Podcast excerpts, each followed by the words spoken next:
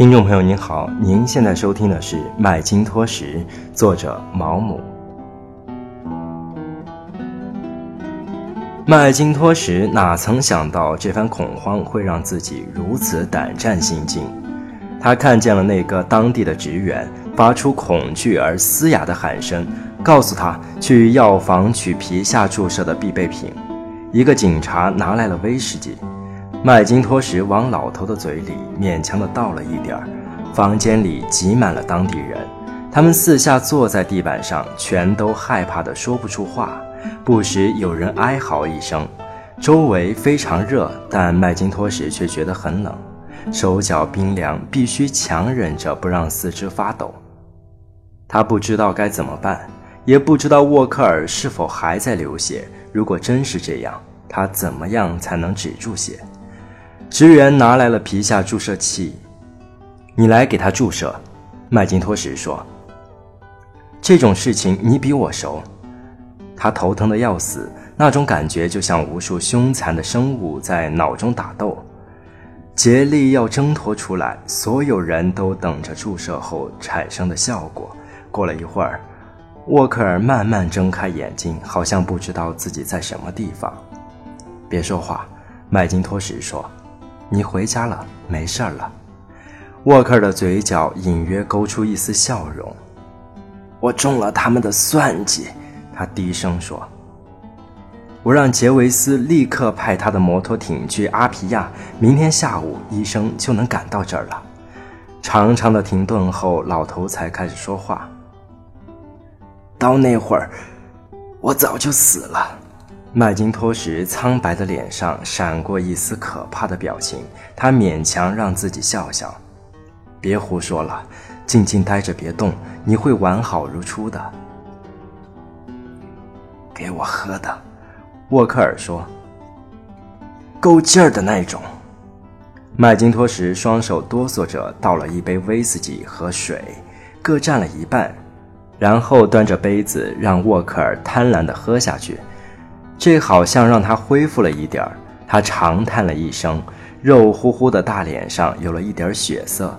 麦金托什觉得自己简直太没用了，他站在那里直盯盯地看着老头，告诉我该怎么做，我一切照办。他说：“没什么要做的，让我一个人待着吧，我累坏了。”此情此景实在可怜。这个体态庞大、傲慢自负的老头躺在大床上，却是那样的憔悴、虚弱无力，真叫人痛心。他安歇下来，头脑似乎更清楚了。你是对的，麦克，他又说道：“你提醒过我，我真希望当时跟你一起去。你是个不错的小伙子，麦克。”只不过你不喝酒，又是一阵长时间的沉默。沃克尔明显越来越虚弱，这是内出血。就连麦金托什也看得出，他的长官只有一两个小时可活了。他呆立在床边一动不动。沃克尔闭目躺在那儿，大概过了半个钟头，才又睁开眼睛。他们会让你接替我的工作，他说，声音迟缓。上次我去阿皮亚，跟他们说你各方面都好，把我的路修完吧，直到它能修好，我就心满意足了。围绕整个岛屿呢，我不要接替你，你会完全恢复的。沃克尔疲惫的点点头。我的日子到头了，公平对待他们，这是最重要的。他们是孩子，你一定要记住这一点。对待他们必须态度果断，但是你必须心善，也必须公正。我从来没有从他们身上赚过一个县令，二十年来我连一百英镑也没有攒出来。修路是件大事儿，把这条路修完吧。麦金托什发出了一种近乎呜咽的哀声。你是个好人，麦克，我一直很喜欢你。沃克尔合上双目，仿佛再也不会睁眼了。麦金托什觉得他的嘴唇发干，必须找点什么喝下去。中国厨子默默地为他搬来了一把椅子，他在床边坐下，等待着。不知过了多长时间，黑夜似乎没有尽头。突然，一个坐着的男人忍不住地抽泣起来，声音洪亮，像小孩子那种。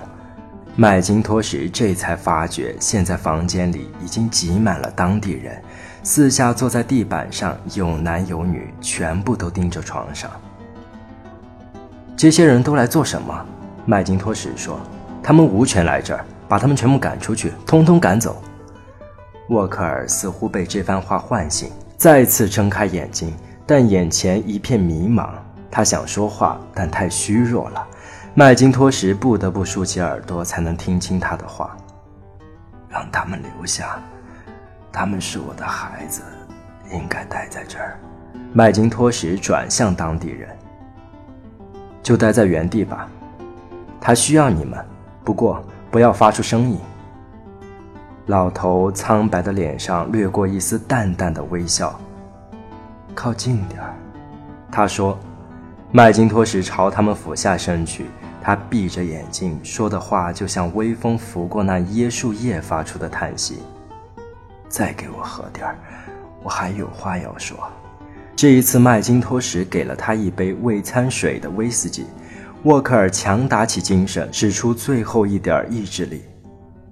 不要拿这件事儿小题大做。九五年发生过白人被打死的乱子，结果调来了舰队，向村子里投炸弹，死了很多毫无关系的人。阿皮亚那帮人都是该死的傻瓜，一旦他们兴师动众。惩罚总是落在无辜的人头上，我不想让任何人受到惩罚。他停了下来，歇了一会儿。你要说这是一场意外，不要责怪任何人。答应我。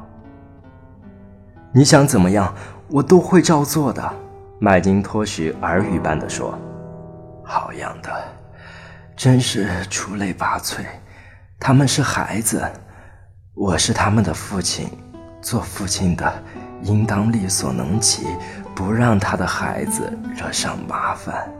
他的喉咙里发出一阵微弱的笑声，怪异的可怕，让人不寒而栗。你是潜心信教的，麦克，还记得那句宽慰他们的话吧？你知道的。一时间，麦金托什没有回答，他的嘴唇颤抖着。宽恕他们，因为他们不知道自己做了什么。就是这句话，宽恕他们。我爱他们，你知道，我一直都爱着他们。他叹了一口气，嘴唇微微颤动。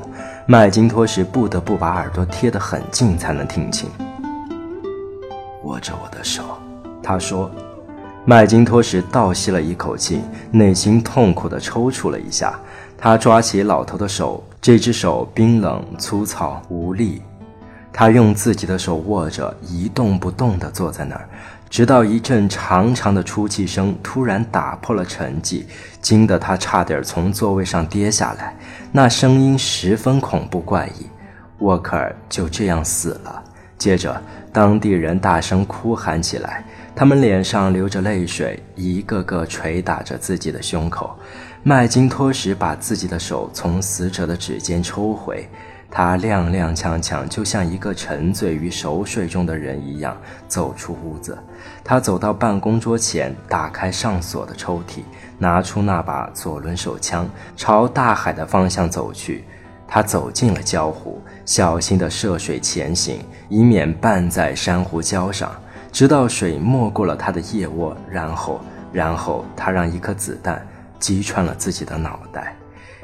一个小时之后，五六条细长的灰沙在他倒下的地方溅起水花，争斗起来。听众朋友您好，您现在收听的是《麦金托什》，作者毛姆。《麦金托什》已全部播讲完毕，感谢您的收听。